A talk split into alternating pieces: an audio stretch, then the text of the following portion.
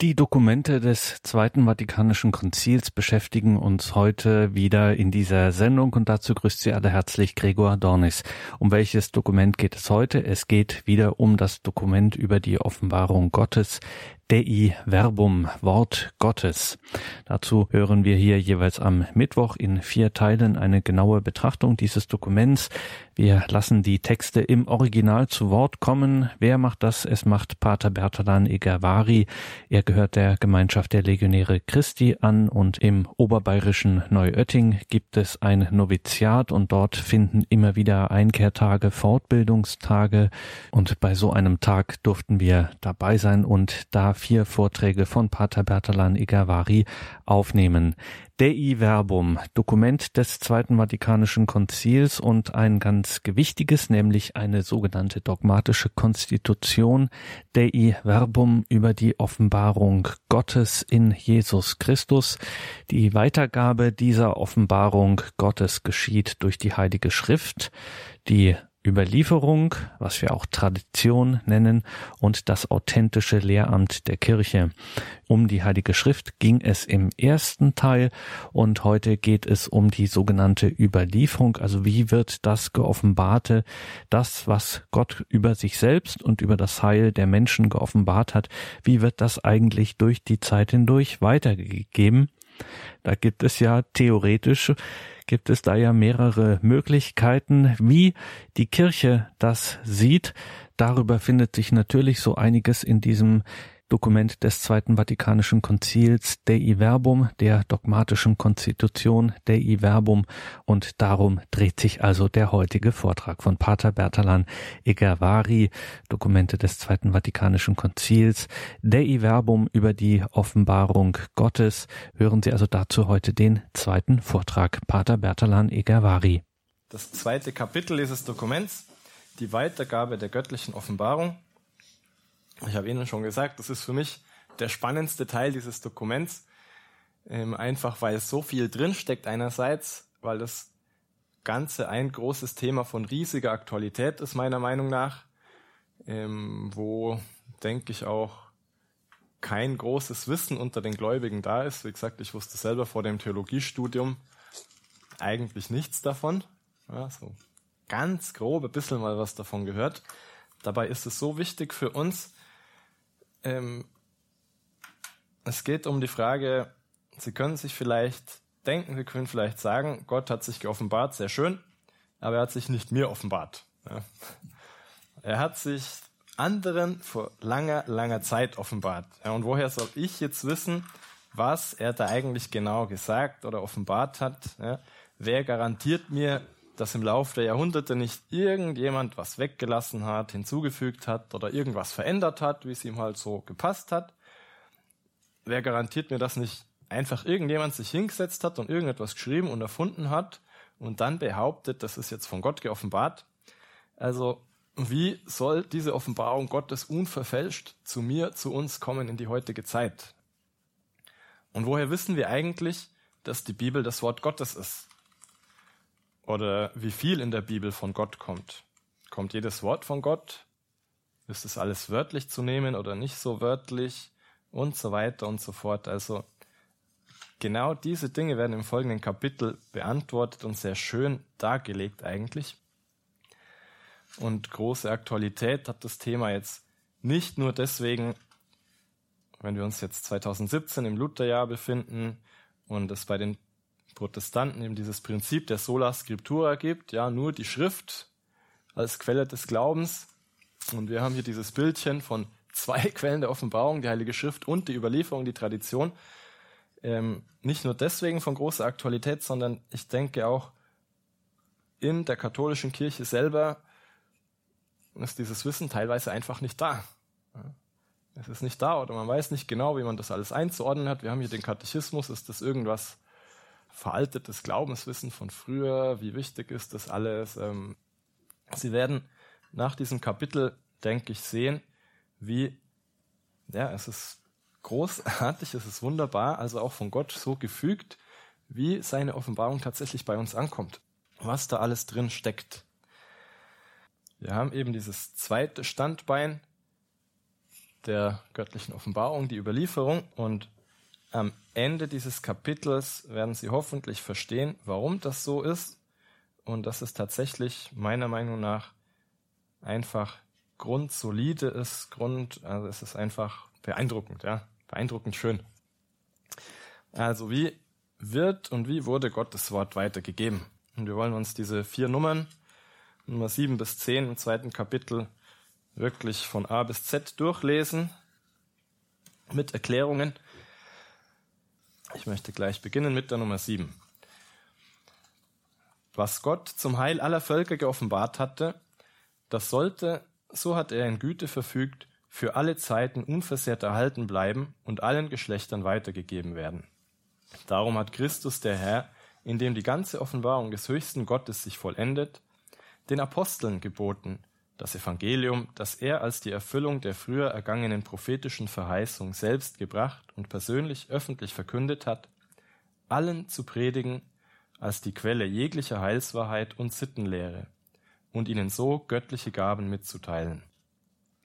Das ist treu ausgeführt worden, und zwar sowohl durch die Apostel, die durch mündliche Predigt, durch Beispiel und Einrichtungen weitergaben, was sie aus Christi Mund im Umgang mit ihm und durch seine Werke empfangen, oder was sie unter der Eingebung des Heiligen Geistes gelernt hatten, als auch durch jene Apostel und apostolischen Männer, die unter der Inspiration des gleichen Heiligen Geistes die Botschaft vom Heil niederschrieben.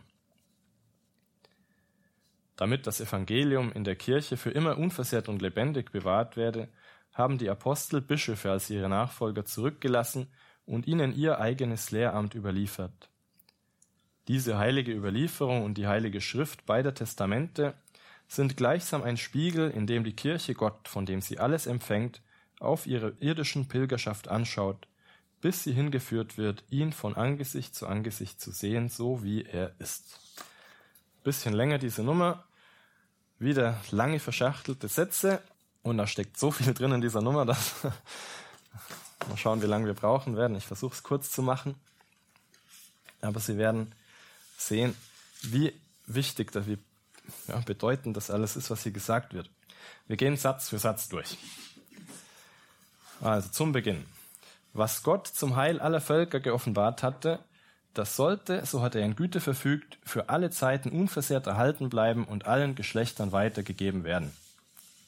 Ja, es geht hier Gott darum, dass alle Völker das Heil empfangen, dass es allen offenbart wird und das soll nicht irgendwie verloren gehen unterwegs. Ja? Und deswegen möchte Gott vorsorgen. Er hat verfügt, dass für alle Zeiten unversehrt dieses Heilswissen erhalten bleibt und allen Geschlechtern weitergegeben wird. Das ist, was der erste Satz sagen will. Ja, was er uns geoffenbart hat, das geht nicht irgendwo verloren, sondern er tut auch das Seine dazu, dass das allen Menschen zugänglich ist und dass da nichts verloren geht oder verschüttet geht oder irgendwas anderes. Nächster Satz.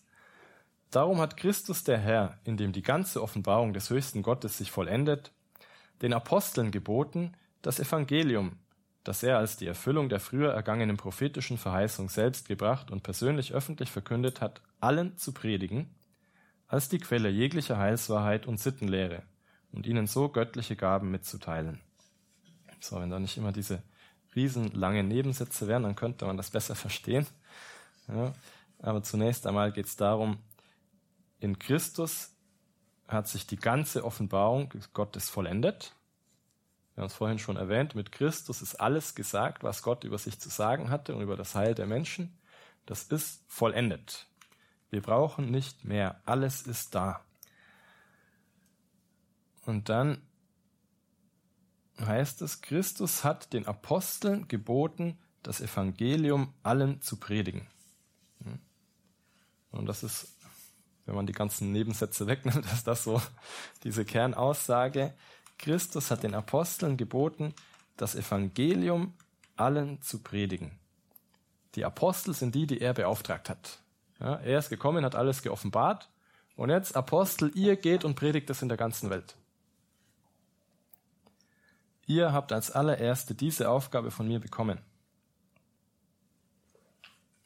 Ja, er ist die Erfüllung der prophetischen Verheißungen. Jesus Christus hat selbst diese hohe Botschaft gebracht. Er hat sie selbst persönlich, öffentlich verkündet. Also wir finden hier wieder dieses Wort öffentlich. Ja, es geht, es ist eine Botschaft, die an alle Menschen geht, hat nicht nur privat jetzt irgendwas an ein paar Leute persönlich gesagt, sondern seine Predigt richtet sich an alle Menschen aller Zeiten. Und das alles sollen die Apostel predigen als Quelle jeglicher Heilswahrheit und Sittenlehre. Auch ganz wichtig, ganz zentral. Sie werden diese Heilswahrheit und Sittenlehre, diese zwei Begriffe öfter zusammenfinden. Heilswahrheit und Sittenlehre, zum Beispiel auch, wenn es ums Thema Unfehlbarkeit des Papstes geht. Ja, wann ist der Papst unfehlbar? Dann kommen erstmal diese ganzen Bedingungen, die alle noch da sein müssen, dass ob wann er überhaupt etwas unfehlbar zur Lehre erklärt. Aber so oder so, es handelt sich immer nur um die Fragen des menschlichen Heils oder der Moral. Ja? Heilswahrheit und Sittenlehre. Es geht um unsere Erlösung, alles, was irgendwie damit zu tun hat, oder es geht um moralische Fragen, Schwierigkeiten. Die Sittenlehre, Sitte, Moral ist das Gleiche. Ja? Und das Evangelium, das die Apostel predigen sollen, ist sozusagen die Quelle jeglicher Heilswahrheit und Sittenlehre. Alles, was wir müssen wissen sollen zu unserem Heil, ist da enthalten. Alles, was wir brauchen zum ewigen Leben, finden wir da. Und alles, was irgendwie mit dem moralischen Leben zu tun hat, finden wir auch da. Ja. Moralische Regeln, die uns helfen, ja, näher zu Gott zu gelangen. Und zwar heißt es da als nächstes, das ist treu ausgeführt worden. Und zwar sowohl durch die Apostel, die durch mündliche Predigt, durch Beispiel und Einrichtungen weitergaben, was sie aus Christi Mund im Umgang mit ihm und durch seine Werke empfangen oder was sie unter der Eingebung des Heiligen Geistes gelernt hatten, als auch durch jene Apostel und apostolischen Männer, die unter der Inspiration des gleichen Heiligen Geistes die Botschaft vom Heil niederschrieben. In diesem Satz ist ziemlich vieles zusammengefasst über den Inhalt dessen, was in der, ja, im Evangelium, in der Heilsbotschaft steht und wer diese Leute waren, die die für uns zusammengetragen haben. Einerseits, das ist treu ausgeführt worden, also die Apostel haben tatsächlich das getan, was Christus ihnen aufgetragen hat. Und des Weiteren, was genau haben die Apostel da aufgeschrieben oder weitergegeben? Das, was sie aus Christi Mund im Umgang mit ihm oder durch seine Werke empfangen haben, ja, also was Christus gesagt hat, was er getan hat, was er ihnen Gutes getan hat, also All das ist Offenbarung, nicht nur irgendwelche Worte, nicht nur irgendwelche Lehren, sondern auch sein ganzes Leben, sein Beispiel. Oder was sie unter der Eingebung des Heiligen Geistes gelernt hatten. Also Christus und der Heilige Geist. Die zwei Quellen für das, was die Apostel weitergeben. Nicht, was die Apostel selber erfinden, nicht, was sie selber denken, was jetzt noch ganz nett wäre, sondern das, was sie an Jesus gesehen, gehört, erlebt haben und das, was der Heilige Geist ihnen eingegeben hat. Genau das ist, was die Apostel treu weitergegeben haben. Und nicht nur die Apostel, sondern jetzt kommt auch dieser komische Begriff dazu, die apostolischen Männer, die unter der Inspiration des gleichen Heiligen Geistes die Botschaft vom Heil niederschrieben. Das sind also zum Beispiel ein Lukas oder ein Markus, die keine Apostel waren, aber die die Evangelien geschrieben haben. Das sind die Autoren der verschiedenen Briefe im Neuen Testament wo wir sagen, von einigen wissen wir, ja, die sind von Paulus, von anderen wissen wir, die sind von ja, jemand anderem, Petrus oder was. Aber vielleicht hat der Petrus auch gar nicht selber geschrieben, sondern es war halt jemand aus seinem Kreis und der hat für ihn geschrieben oder er hat so ungefähr geschrieben, was er von Petrus gehört hat. Ja, aber das sind entweder die Apostel selbst oder Leute aus dem direkten Umkreis der Apostel, die also unmittelbar mit den Aposteln zu tun hatten und deswegen auch ja, aus erster Hand wissen, was von diesen Aposteln kommt.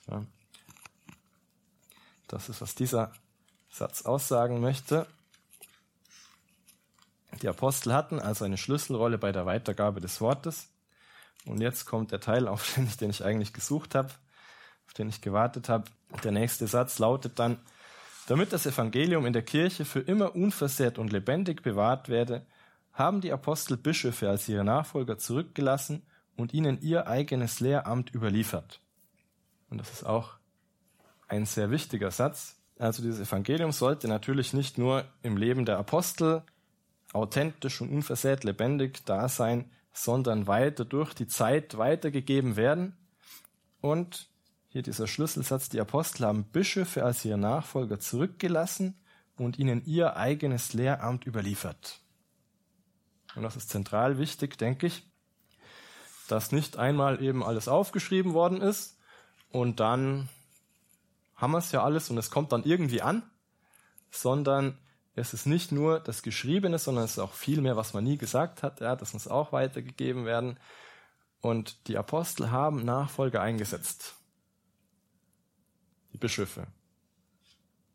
Und die Bischöfe haben wiederum Bischöfe eingesetzt, die wiederum Bischöfe eingesetzt haben bis in die heutige Zeit. Das Ganze nennt sich apostolische Sukzession.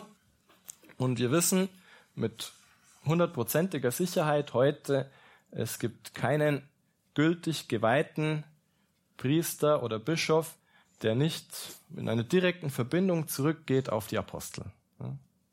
Wenn ich als Priester hier sitze, kann ich sagen, ich bin geweiht worden vom Bischof sowieso und der könnte dann sagen, ich bin geweiht worden von dem und es geht zurück tatsächlich unmittelbar bis auf die Apostel selbst. Und das ist für uns eine riesengroße Garantie, dass da wirklich etwas weitergegeben wird, was Christus selbst wollte und womit er selbst sozusagen diese Leute beauftragt hat. Ja, erstmal waren es die Apostel, die er beauftragt hat. Und weil er will, dass diese Botschaft bei allen Menschen aller Zeiten ankommt, diese Beauftragung geht weiter. Und wenn es dann heißt, die Apostel haben den Bischöfen ihr eigenes Lehramt überliefert, dann heißt es, die Bischöfe sind es, die eben genau diesen Inhalt der Offenbarung auslegen können. Das habe ich hier mit dem Lehramt am Anfang gemeint. Aufgabe der Bischöfe, Lehramt der Kirche, die authentische Auslegung von Bibel und Überlieferung, eben weil sie direkt diesen Auftrag von Gott bekommen haben. Sie haben den besonderen Beistand des Heiligen Geistes, um diese Quellen der Offenbarung für alle Gläubigen auszulegen. Das ist also diese Autorität, die man sich nicht selber nimmt, das ist nicht die Autorität, die man dadurch bekommt, dass man eben schlauer ist als andere, mehr studiert hat als andere, die Offenbarung besser kennt als andere. Es ist immer dieser Aspekt dabei, Autorität, die direkt von Gott kommt. Und ich finde es eben sehr schön, sehr weise von der Vorsehung Gottes, Gott das so eingesetzt hat, weil wir da die Garantie haben, das ist die Autorität, die von ihm kommt. Er hat damals die Apostel eingesetzt, er hat den Aposteln gesagt, sie sollen verkündigen, sie sollen die Botschaft weitergeben. Und sie waren die, die authentisch auslegen konnten. Ja, ich war dabei, ich habe gesehen, was Jesus getan hat, ich habe gesehen, was Jesus gesagt hat. Ich bin von ihm eingesetzt worden. Du hast die Garantie sozusagen, das ist, was Jesus dir sagen will. Und diese Aufgabe, diese Autorität übertragen auf die Bischöfe über alle Jahrhunderte bis heute ein ganz großes Plus, was wir, denke ich, in der katholischen Kirche haben. So, das war jetzt ziemlich lange für die Nummer 7 und wir haben noch drei Nummern vor uns, die noch länger sind und wenig Zeit. Ich glaube, ich muss ein bisschen Gas geben. Nummer 8. Daher musste die apostolische Predigt, die in den inspirierten Büchern besonders deutlichen Ausdruck gefunden hat, in ununterbrochener Folge bis zur Vollendung der Zeiten bewahrt werden. Wenn die Apostel das, was auch sie empfangen haben, überliefern, mahnen sie die Gläubigen, die Überlieferung, die sie in mündlicher Rede oder durch einen Brief gelernt haben, festzuhalten und für den Glauben zu kämpfen, der ihnen ein für allemal überliefert wurde. Was von den Aposteln überliefert wurde, umfasst alles, was dem Volk Gottes hilft, ein heiliges Leben zu führen und den Glauben zu mehren. So führt die Kirche in Lehre, Leben und Kult durch die Zeiten weiter und übermittelt allen Geschlechtern alles, was sie selber ist, was sie glaubt. Bis dahin, wir lesen in Abschnitten diese Nummer, sonst wird es zu lang. Und wir haben eben einiges auch schon gesagt. Die apostolische Predigt sollte für alle Zeiten bewahrt bleiben. Und der erste Satz gibt uns noch den Hinweis, dass diese apostolische Predigt in den inspirierten Büchern ganz besonders deutlichen Ausdruck findet. Sprich, die Bibel, die Heilige Schrift, ist auf ganz besondere Weise Quelle dieser apostolischen Predigt. Wenn die Apostel das, was auch sie empfangen haben, überliefern, das bedeutet, die Apostel haben nicht selber erfunden, sondern was sie bekommen haben von Jesus, vom Heiligen Geist, das überliefern sie weiter, Dann mahnen sie die Gläubigen, diese Überlieferung festzuhalten und für den Glauben zu kämpfen, der ihnen ein für allemal überliefert wurde. Ja, das ist etwas, wofür es sich lohnt zu kämpfen, das ist etwas, wo es sich lohnt festzuhalten, weil es ein für allemal überliefert wurde. Sie haben alle Glaubenswahrheiten da, alles, was zum Heil wichtig ist, das ist vorhanden. Halten wir daran fest, kämpfen wir dafür, setzen wir uns dafür ein. Und der Nebensatz, der hier noch steht, diese Überlieferung, die Sie in mündlicher Rede oder durch einen Brief gelernt haben. Nur ein Hinweis darauf, dass nicht nur schriftlich überliefert werden kann, sondern auch mündlich. Ja, wir Menschen reden auch manchmal, schreiben nicht nur. Und wenn uns das wichtig ist, dann geben wir das auch nicht unbedingt nur in schriftlicher Form weiter, sondern auch in mündlicher Form. Also Jesus hat auch nicht geschrieben zum Beispiel, sondern nur gepredigt. Ähm, schon ein erster Hinweis darauf, ja, auch die mündliche Überlieferung könnte wichtig sein. Noch der fehlende Teil in diesem Abschnitt. Was von den Aposteln überliefert wurde, umfasst alles, was dem Volk Gottes hilft, ein heiliges Leben zu führen und den Glauben zu mehren. Muss man, glaube ich, nichts mehr dazu sagen. Alles, was wir brauchen, ist da. So führt die Kirche in Lehre, Leben und Kult durch die Zeiten weiter und übermittelt allen Geschlechtern alles, was sie selber ist, alles, was sie glaubt. Hier ist auch noch wichtig, dass Lehre, Leben und Kult erwähnt sind. So führt die Kirche in Lehre, Leben und Kult durch die Zeiten weiter und übermittelt allen Geschlechtern alles, was sie selber ist, alles, was sie glaubt. Lehre, Leben und Kult. Das ist schön, wenn man die Lehre hat, wenn man die Theorie kennt. Aber es ist eben auch schön, wenn man im wirklichen Leben sieht, wie das aussieht, wenn es mal umgesetzt wird. Das Leben gehört auch dazu. Auch das Leben gibt weiter sozusagen. Und der Kult, die Gottesverehrung, die Liturgie, immer ein ganz wichtiges Element auch für die Weitergabe des Glaubens und der Offenbarung. So führt die Kirche in Lehre, Leben und Kult durch die Zeiten weiter und übermittelt allen Geschlechtern alles, was sie selber ist, alles, was sie glaubt. Nächster Absatz in der Nummer 8. Diese apostolische Überlieferung kennt in der Kirche unter dem Beistand des Heiligen Geistes einen Fortschritt. Es wächst das Verständnis der überlieferten Dinge und Worte durch das Nachsinnen und Studium der Gläubigen, die sie in ihrem Herzen erwägen, durch innere Einsicht, die aus geistlicher Erfahrung stammt, durch die Verkündigung derer, die mit der Nachfolge im Bischofsamt das sichere Charisma der Wahrheit empfangen haben. Denn die Kirche strebt im Gang der Jahrhunderte ständig der Fülle der göttlichen Wahrheit entgegen, bis an ihr sich Gottes Worte erfüllen.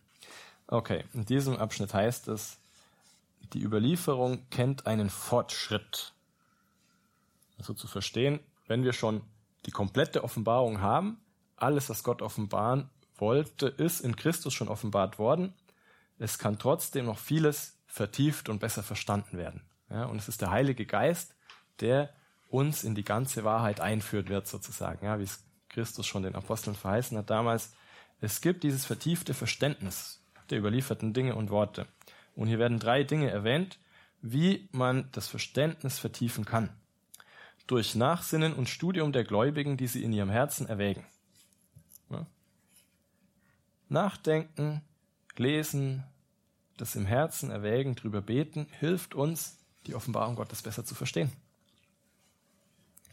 Zweites, durch innere Einsicht, die aus geistlicher Erfahrung stammt. eine innere Einsicht, die ich aus der Erfahrung, aus geistlicher Erfahrung habe, was ich im Gebet gesehen habe, in meinem geistlichen Leben gesehen habe, wo mir auch der Heilige Geist sicher Erleuchtungen gegeben hat. Und als drittes aber eben auch durch die Verkündigung derer, die mit der Nachfolge im Bischofsamt das sichere Charisma der Wahrheit empfangen haben. Also hier lesen wir es nochmal ganz klar. Es gibt eben auch die Bischöfe, die von Amts wegen das sichere Charisma der Wahrheit haben. Ein Charisma ist ja eine Gabe des Heiligen Geistes, die für nicht für einen selber bestimmt ist, sondern für alle anderen sozusagen. Ja, wenn ich ein besonderes Charisma habe, das soll ich nie für mich selber nutzen, sondern für andere. Und sie haben das sichere Charisma der Wahrheit empfangen. Wenn es irgendwas auszulegen gibt, dann haben die Bischöfe den besonderen Beistand des Heiligen Geistes einfach. Das heißt auch nicht, dass die dann alles richtig machen. Ne? Das heißt auch nicht, dass die im Einzelnen keine Fehler begehen. Aber wenn sich ein Bischof mal hinsetzt und betet und überlegt, und es nicht nur eine, sondern es viele sind, und es über eine gewisse Zeit geht, die sind sich einig, dann haben wir sozusagen, wir haben die Garantie, die Bischöfe sind sich einig, die haben das gebetet, überlegt, auch in Rücksprache vielleicht mit dem Heiligen Vater oder ist jetzt nicht nur eine Gruppe von Bischöfen, die halt jetzt gerade mal lokal oder die haben ihre eigenen Einsichten, sondern es ist sowas Allgemeines, dann haben wir einfach diese Garantie, da steckt der Heilige Geist dahinter. Das sichere Charisma der Wahrheit. Diese apostolische Überlieferung kennt in der Kirche unter dem Beistand des Heiligen Geistes einen Fortschritt. Es wächst das Verständnis der überlieferten Dinge und Worte durch das Nachsinnen und Studium der Gläubigen, die sie in ihrem Herzen erwägen, durch innere Einsicht, die aus geistlicher Erfahrung stammt, durch die Verkündigung derer, die mit der Nachfolge im Bischofsamt das sichere Charisma der Wahrheit empfangen haben. Denn die Kirche strebt im Gang der Jahrhunderte ständig der Fülle der göttlichen Wahrheit entgegen, bis an ihr sich Gottes Worte erfüllen. Und der letzte Absatz in dieser Nummer 8.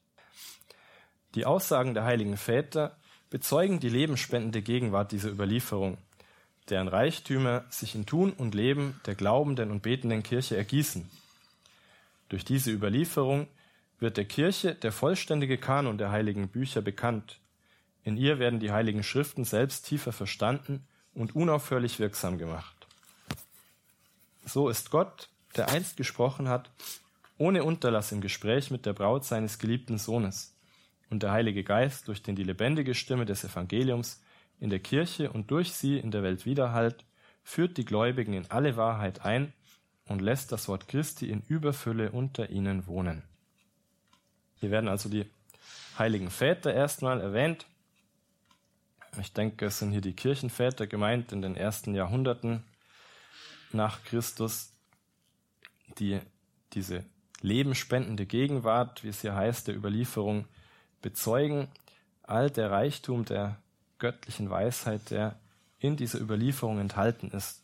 Und wir haben wirklich Texte von Kirchenvätern über die Jahrhunderte, wo immer wieder einfach diese Anmerkungen, Anspielungen da sind, ja, genau so und so ist es, was wir empfangen haben, das geben wir weiter. Und ähm, man sieht, wer von welchem Bischof geweiht wurde. Ähm, dass der heilige Ignatius von Antiochien mit, ja, ich bin leider kein großer Experte in Kirchenvätern, aber man weiß, okay, der kannte noch genau den Apostel sowieso und dann kommt zu diesem Kreis und dann gibt's diese großen, wichtigen Persönlichkeiten in der Kirchengeschichte, die all das bestätigen, was wir hier besprochen haben, dass die sind im Prinzip noch eine zusätzliche Quelle, nicht nur die Heilige Schrift und ähm, was wir da lesen, sondern auch, was wir im Laufe der Jahrhunderte einfach, was schon in der Kirche gelebt wurde. Durch dieselbe Überlieferung wird der Kirche der vollständige Kanon der heiligen Bücher bekannt. In ihr werden die heiligen Schriften selbst tiefer verstanden und unaufhörlich wirksam gemacht. Klingt erstmal gar nicht so spektakulär, ist es aber sehr. Da wird nämlich nichts anderes gesagt, als dass der vollständige Kanon der heiligen Bücher, sprich, welche Bücher sind inspiriert, welche Bücher gehören in die Bibel, diese haben wir, das ist uns bekannt, durch die Überlieferung. Wer hat gesagt, wer hat entschieden, wer hat beschlossen, dass in der Bibel genau 46 Bücher im Alten Testament sind und 27 im Neuen? Wieso könnte sich eins mehr, eins weniger sein. Woher weiß ich, ähm, genau das sind die Inspirierten und nicht die hunderte anderen, die auch kursiert sind. Ähm, es gibt ja viele apokryphe Schriften, es gibt viele Schriften, die es fast in die Heilige Schrift geschafft hätten sozusagen. Ja? Wieso die und wieso andere nicht? Das kommt aus der Überlieferung, kommt aus eben dieser Tradition. Was die Apostel gesagt haben, was sie geschrieben haben eventuell oder eben die Menschen aus ihrem Kreis geschrieben haben, das wurde weitergegeben, weiter erzählt. Es sind in den ersten Jahrhunderten Briefe kursiert. Und dann gab es eben nicht nur Paulusbriefe und Petrusbriefe und Judasbriefe, es gab noch zig andere Briefe. Die wurden auch gelesen und auch weitergegeben. Wer sagt mir, was jetzt offenbar, also was, was ist wirklich wichtig, was ist weniger wichtig? Gibt es irgendwas, was wirklich von Gott inspiriert ist, so unmittelbar? Gibt es irgendwas, was nicht? Und das ist, denke ich, ein großer, ein riesengroßer Pluspunkt, den wir haben, wenn wir sagen, ja, wir können erklären, das kommt alles durch die Überlieferung. Und wenn wir uns anschauen, die Bibel, so wie sie heute, die, Bü äh, die Bücher, aus denen sie zusammengesetzt ist, Ende des vierten Jahrhunderts, haben wir zum ersten Mal eine Textquelle, wo genau diese 73 Bücher genannt sind und wo auch dann gesagt wird, ähm, ich glaube, drittes Konzil von Karthago 397 oder sowas, kann es nicht genau ähm, bestätigen, aber wo dann auch gesagt wird, diese und keine anderen und eben im vierten Jahrhundert noch verschiedene andere Quellen, wo bis auf die Offenbarung des Johannes genau die Bücher schon genannt waren und wo man weiß, die wurden so als kanonisch, als Regel angesehen für das christliche Leben. Und dann eben ab Ende des vierten Jahrhunderts auch bestätigt und immer mehr einhellig, ja, genau das sind die Bücher, die inspiriert sind, die bringen uns in schriftlicher Form die Offenbarung Gottes, geben sie weiter. Das kommt letztlich aus der Überlieferung und nicht, dass da irgendeiner sich hinsetzt und beschließt, ja, die Bücher gefallen mir und die anderen gefallen mir nicht. Ja. Sondern es ist ein Konzil, da kommen Bischöfe zusammen, die schauen, was wurde in den letzten Jahrhunderten schon gelebt, alles, welche Texte wurden da verwendet, welche Texte sind einhelliger Meinung nach ähm, wirklich ähm, Texte, die von Gott kommen, vom Heiligen Geist inspiriert sind, welche sind es wahrscheinlich eher nicht. Und dann wurde sich irgendwann geeinigt, jawohl, das sind die. Und ich finde das eben auch sehr wertvoll zu wissen, das ist so gewachsen im Laufe der Zeit, im Laufe der Jahrhunderte und hat sich so herauskristallisiert. Und da steckt aber ein sehr, sehr solides Wissen dahinter und auch die solide Praxis von vier gelebten Jahrhunderten dahinter. Und ähm, wenn dann in der Reformationszeit einige Bücher wieder rausgefallen sind, dann überlege ich mir, wenn ich das alles so höre, und das sind die Kriterien dafür, ich nehme lieber das, als dann zu sagen, wir nehmen fürs Alte Testament nur die Bücher, die auch bei den Juden als heilige Bücher gelten und nicht die sieben Bücher, die noch eben von der Septuaginta kommen, die griechisch geschrieben waren. Ähm, wenn diese sieben Bücher in den ersten Jahrhunderten des christlichen Lebens einfach total oft verwendet wurden in der Liturgie, wenn die einhellig als inspiriert angesehen werden, dann nehme ich die halt mit rein. Ja. Ja, das ist jetzt schon eine wir kommen zu weit vom Thema weg.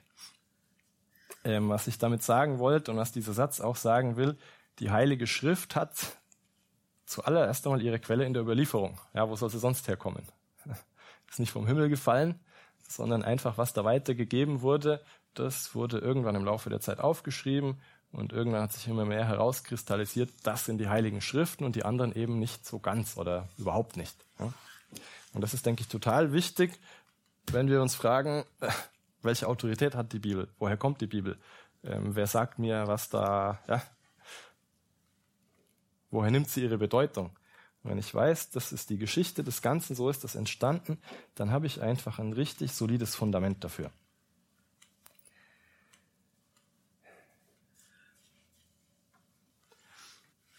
Ich lese die Nummer 9 vor. Die heilige Überlieferung und die heilige Schrift sind eng miteinander verbunden und haben aneinander Anteil. Demselben göttlichen Quell entspringend, fließen beide gewissermaßen in eins zusammen und streben demselben Ziel zu. Denn die Heilige Schrift ist Gottes Rede, insofern sie unter dem Anhauch des Heiligen Geistes schriftlich aufgezeichnet wurde. Die heilige Überlieferung aber gibt das Wort Gottes, das von Christus dem Herrn und vom Heiligen Geist den Aposteln anvertraut wurde, unversehrt an deren Nachfolger weiter, damit sie es unter der erleuchtenden Führung des Geistes der Wahrheit in ihrer Verkündigung treu bewahren, erklären und ausbreiten. So ergibt sich, dass die Kirche ihre Gewissheit über alles Geoffenbarte nicht aus der Heiligen Schrift allein schöpft. Daher sollen beide mit gleicher Liebe und Achtung angenommen und verehrt werden. Und wir hören hier sehr klar und deutlich, Überlieferung und Schrift sind eng miteinander verbunden, haben aneinander Anteil, beide die gleiche Quelle und das gleiche Ziel. Beide kommen von Gott und führen uns auf das Ziel Gott hin. Und jetzt wird eben erklärt, die Heilige Schrift ist Gottes Rede, die unter dem Anhauch des Heiligen Geistes schriftlich aufgezeichnet wurde. Und das andere ist Gottes Rede, Gottes Wort, das eben von Christus mündlich weitergegeben wurde, von Christus und dem Heiligen Geist den Aposteln anvertraut wurde, damit sie es unter der erleuchtenden Führung des Geistes der Wahrheit in ihrer Verkündigung treu bewahren, erklären und ausbreiten. Ja, das ist die Aufgabe, die die Apostel bekommen haben. Das, was sie mündlich von Jesus bekommen haben, sie sollen das treu bewahren, sollen es erklären und sollen es ausbreiten, verkünden. Muss man, glaube ich, nicht viel dazu sagen. Wir sehen einerseits diesen Element, dass ja, wir sollen es bewahren, weil da schon alles enthalten ist. Wir brauchen nicht mehr, aber es soll auch nichts verloren gehen. Erklären, das sichere Charisma der Wahrheit, von dem wir gesprochen haben vorhin, was wir gelesen haben. Besondere Aufgabe, besondere Gabe der Apostel und der Nachfolger und ausbreiten. Die frohe Botschaft soll alle Menschen erreichen. Und dann dieses schöne Fazit, was uns ganz klar macht, wie wichtig die Überlieferung ist. So ergibt sich, dass die Kirche ihre Gewissheit über alles Geoffenbarte nicht aus der Heiligen Schrift allein schöpft. Daher sollen beide mit gleicher Liebe und Achtung angenommen und verehrt werden. Gibt es nichts hinzuzufügen, nur zu sagen, okay, die Überlieferung hat also eine ebenso große Bedeutung wie die Heilige Schrift und vor allem auch, ich verstehe die Heilige Schrift besser, wenn ich die Überlieferung kenne. Ja. Brauche mir nicht groß Gedanken machen, wie ist denn jetzt diese Stelle in der Bibel auszulegen, wie die andere, wo soll ich das alles hernehmen, wie ist das zu verstehen?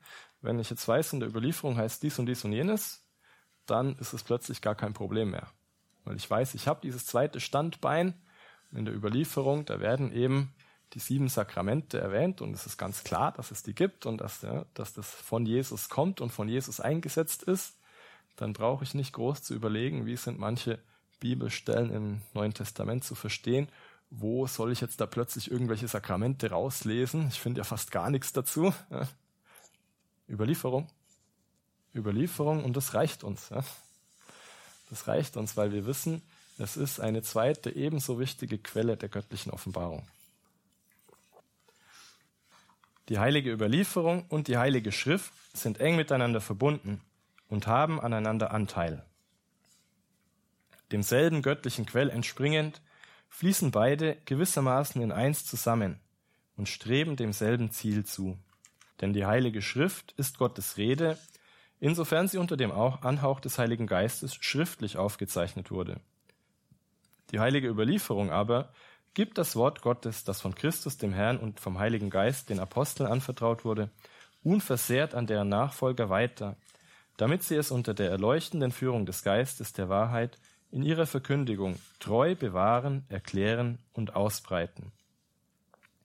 So ergibt sich, dass die Kirche ihre Gewissheit über alles Geoffenbarte nicht aus der Heiligen Schrift allein schöpft, Daher sollen beide mit gleicher Liebe und Achtung angenommen und verehrt werden. Gut, die Nummer 9 war kurz. Wir können mit der Nummer 10 diesen zweiten Teil dann auch abschließen. Das ist nochmal eine etwas längere Nummer. Die heilige Überlieferung und die heilige Schrift bilden den einen der Kirche überlassenen heiligen Schatz des Wortes Gottes. Voller Anhänglichkeit an ihn verharrt das ganze heilige Volk mit seinen Hirten vereint, ständig in der Lehre und Gemeinschaft der Apostel, bei Brotbrechen und Gebet, so dass im Festhalten am überlieferten Glauben, in seiner Verwirklichung und seinem Bekenntnis ein einzigartiger Einklang herrscht zwischen Vorstehern und Gläubigen. Die Aufgabe aber, das geschriebene oder überlieferte Wort Gottes verbindlich zu erklären, ist nur dem lebendigen Lehramt der Kirche anvertraut, dessen Vollmacht im Namen Jesu Christi ausgeübt wird. Das Lehramt ist nicht über dem Wort Gottes, sondern dient ihm, indem es nichts lehrt, als was überliefert ist, weil es das Wort Gottes aus göttlichem Auftrag und mit dem Beistand des Heiligen Geistes voll Ehrfurcht hört, heilig bewahrt und treu auslegt. Und weil es alles, was es als von Gott geoffenbart zu glauben vorlegt, aus diesem einen Schatz des Glaubens schöpft. Es zeigt sich also, dass die heilige Überlieferung, die heilige Schrift und das Lehramt der Kirche gemäß dem weisen Ratschluss Gottes so miteinander verknüpft und einander zugesellt sind, dass keines ohne die anderen besteht und dass alle zusammen, jedes auf seine Art, durch das Tun des einen Heiligen Geistes wirksam dem Heil der Seelen dienen. Wunderschönes Fazit, Abschluss dieses zweiten Kapitels, wo auch nochmal einige Dinge ganz klar und deutlich gesagt werden. Zum Beginn einmal dieser Ausdruck des heiligen Schatzes des Wortes Gottes. Tatsächlich dieser Schatz wird öfter erwähnt. Ähm, Überlieferung und Schrift bilden diesen heiligen Schatz des Wortes Gottes. Und die Kirche, das Volk Gottes mit den Hirten vereint, soll voller Anhänglichkeit ähm, dabei verharren. Ja. Sollen ständig in der Lehre und Gemeinschaft der Apostel, beim Brotbrechen und beim Gebet. Ja, ich habe das Verb verloren. Ich lese nochmal den Satz durch. Voller Anhänglichkeit an ihn verharrt das ganze heilige Volk mit seinen Vierten vereint, ständig in der Lehre und Gemeinschaft der Apostel, bei Brotbrechen und Gebet, so dass im Festhalten am überlieferten Glauben in seiner Verwirklichung und seinem Bekenntnis ein einzigartiger Einklang herrscht zwischen Vorstehern und Gläubigen. Das ist sicher auch eine Aufforderung, eine Einladung, dass es diesen Einklang zwischen Vorstehern und Gläubigen gibt, aber das ist letztlich der Weg, den Gott vorgesehen hat. Es soll diesen Einklang geben, weil er den Hirten eben diesen Auftrag gegeben hat, diese besondere Stellung gegeben hat und das Volk Gottes soll um ihn herum, um sie herum vereint den Weg des Glaubens gehen. Wir haben dieses Zitat aus der Apostelgeschichte, wo eben auch die Urgemeinde mit den Aposteln vereint an der Lehre festhielt, an der Gemeinschaft mit den Aposteln, das Brotbrechen und das Gebet. Diese vier Dinge sind da in der Apostelgeschichte überliefert. Gemeinschaft der Apostel, Lehre, Brotbrechen, Gebet. Ja, ganz wesentliche Dinge auch für unser Glaubensleben, dass wir wissen, wir haben da diese besondere Führung, der Heilige Geist, der durch die Nachfolge der Apostel wirkt. Wir haben die Lehre, die uns Richtung für den Glauben gibt und vieles über Gott offenbart. Wir haben das Brotbrechen, ja, das Sakrament der Eucharistie, was uns auf besondere Weise mit Christus vereint, uns Kraft gibt und das Gebet, wo wir immer wieder direkt in Beziehung mit dem Herrn treten. Und wenn diese Dinge im Leben der Kirche vorhanden sind, dann herrscht eben dieser einzigartige Einklang. Und dann kann der Heilige Geist, glaube ich, wirklich und besonders gut wirken und die ganze, das ganze Volk Gottes weiter nach vorne führen. Und ähm, jetzt kommt dieser Absatz zum Lehramt, wo nochmal klipp und klar gesagt wird, wie das zu verstehen ist. Die Aufgabe, das geschriebene oder überlieferte Wort Gottes verbindlich zu erklären, sprich ähm, Bibel und Überlieferung verbindlich zu erklären, ist nur dem lebendigen Lehramt der Kirche anvertraut, dessen Vollmacht im Namen Jesu Christi ausgeübt wird eben weil wir es gesagt haben, es ist Jesus, der die Apostel eingesetzt hat. Und er hat ihnen die Vollmacht gegeben zu verkündigen. Und er hat ihnen die Vollmacht auch gegeben, das, was sie verkündigen sollen, zu verstehen und auszulegen. Und das ist auf, bis heute auf ihre Nachfolge übertragen worden. Und gleich natürlich äh, die Klarstellung, das Lehramt ist nicht über dem Wort Gottes, sondern es dient ihm. Und deshalb soll es nichts lehren als das, was überliefert ist, weil es eben das Wort Gottes aus göttlichem Auftrag und mit dem Beistand des Heiligen Geistes voll Ehrfurcht hört, hört, heilig bewahrt und treu auslegt.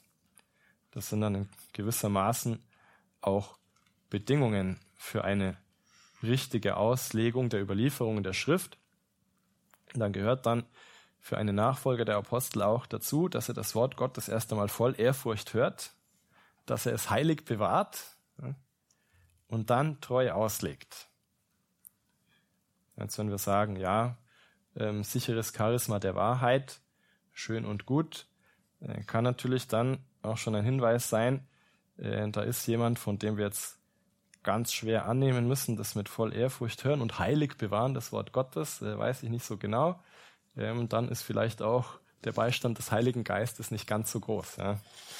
Nur als Beispiel, wenn jetzt ein Bischof beschließt, in seiner Diözese soll es halt jetzt keine Eucharistiefeiern mehr geben, weil äh, aus welchen Gründen auch immer, ja, dann hat er diesen Glaubensschatz nicht heilig bewahrt und dann ist das auch eher nicht, ja, und ähm, das sichere Charisma der Wahrheit, indem er jetzt diese Entscheidung da verkündet, ja, das kommt nicht von alleine, ja, sondern es ist an gewisse Bedingungen geknüpft, dass ich wirklich dem Wort Gottes dienen möchte. Und deswegen nichts lehre, als was überliefert ist. Sehr gut. Und das, der Schlusssatz, Fazit dieses ganzen Kapitels. Es zeigt sich also, dass die heilige Überlieferung, die heilige Schrift und das Lehramt der Kirche gemäß dem weisen Ratschluss Gottes so miteinander verknüpft und einander zugesellt sind, dass keines ohne die anderen besteht und dass alle zusammen, jedes auf seine Art, durch das Tun des einen Heiligen Geistes wirksam dem Heil der Seelen dienen. Sprich, diese drei Dinge gehören zusammen, sind untrennbar miteinander verbunden. Wenn irgendwas fehlt, dann geht auf jeden Fall was verloren. Und diese drei zusammen können wirklich durch das Wirken des Heiligen Geistes wirksam dem Heil der Seelen dienen. Wenn wir die Heilige Schrift als eine Quelle der Offenbarung hernehmen, wenn wir die Überlieferung als zweite Quelle des Glaubens hernehmen und wenn wir bei Unklarheiten das Lehramt dazu hören, dann ist für uns ohne jeden Zweifel alles klar. Und das ist richtig schön. Dann brauchen wir uns keine Sorgen machen, wenn jemand kommt mit einem neuen Problem, mit einer neuen Idee und sagt, Moment einmal, es gibt da jetzt neue Forschungen und ähm, man hat irgendwelche neuen Schriften gefunden oder keine Ahnung. Jedenfalls das mit der jungfräulichen Geburt von also Jesus durch Maria zum Beispiel, das ist jetzt wahrscheinlich gar nicht so gemeint. Ja, die Exegeten haben jetzt erkannt und haben was gefunden, dass so und so es Texte gibt und Jungfrau heißt ja auch junge Frau, das Wort im Urtext und so weiter und man könnte anfangen zu interpretieren. Dann brauchen wir nur zu sagen, Moment, ähm, was sagt die Bibel was sagt uns die Überlieferung, was sagt uns das Lehramt zu dem Ganzen. Und dann können wir sagen, ja, lieber Herr Theologe oder wer auch immer, der gerade diese große Entdeckung gemacht hat, also Maria hat Jesus doch nicht jungfräulich empfangen. Also wir brauchen keine Sekunde drüber nachzudenken, dass da irgendwas dran sein könnte. Weil aus diesen drei Dingen ganz klar wird, von Anfang an war das immer die Überzeugung der Kirche, dass Maria als Jungfrau Jesus empfangen hat vom Heiligen Geist.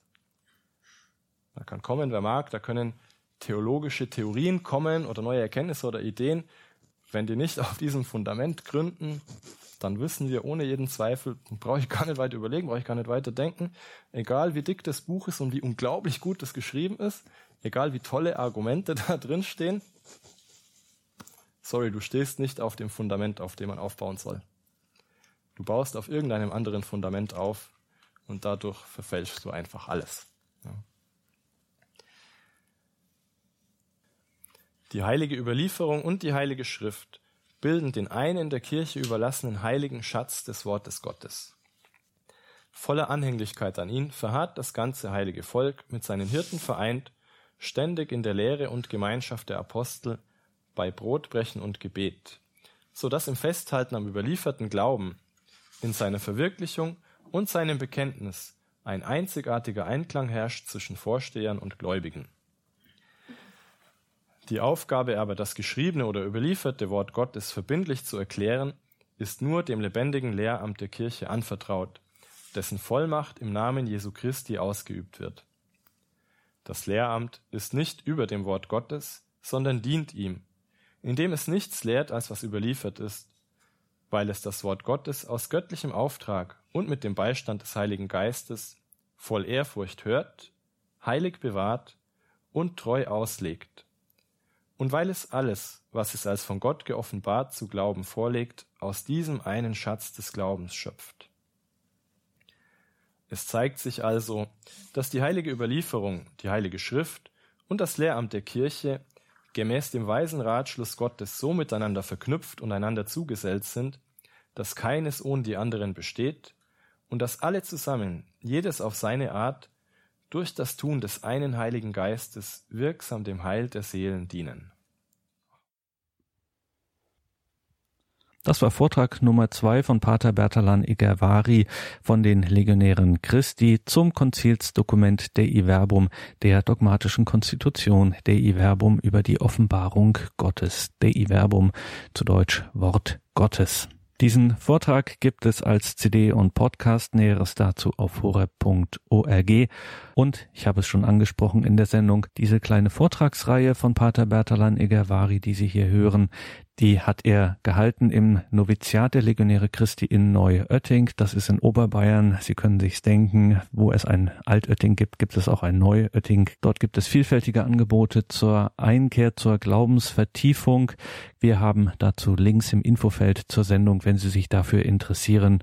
Wenn Sie da mal vorbeischauen möchten, schauen Sie dazu ins Infofeld zu dieser Sendung im Tagesprogramm auf horeb.org. Nächste Woche geht's dann weiter mit dem Kapitel 3 von der Iverbum. Da geht es um die göttliche Inspiration und die Auslegung der Heiligen Schrift. Gerade in unseren Tagen ja ein brisantes Thema. Mal sehen, was das Lehramt der Kirche, was das Zweite Vatikanische Konzil in der Konstitution der Iverbum dazu zu sagen hat. Mein Name ist Gregor Dornis. Bleiben Sie jetzt dran und beten Sie mit in der Komplet, dem Nachtgebet der Kirche um 21.40 Uhr. Lassen wir diese Sendung wie immer mit Worten, mit einem o Ton vom Zweiten Vatikanischen Konzil ausklingen aus Dei Verbum, wie wir es am Schluss gehört haben. Es zeigt sich also, so der Schluss von Kapitel 2 von Dei Verbum, es zeigt sich also, dass die heilige Überlieferung, die heilige Schrift und das Lehramt der Kirche gemäß dem weisen Ratschluss Gottes so miteinander verknüpft und einander zugesellt sind, dass keines ohne die anderen besteht und dass alle zusammen, jedes auf seine Art, durch das Tun des einen Heiligen Geistes wirksam dem Heil der Seelen dienen.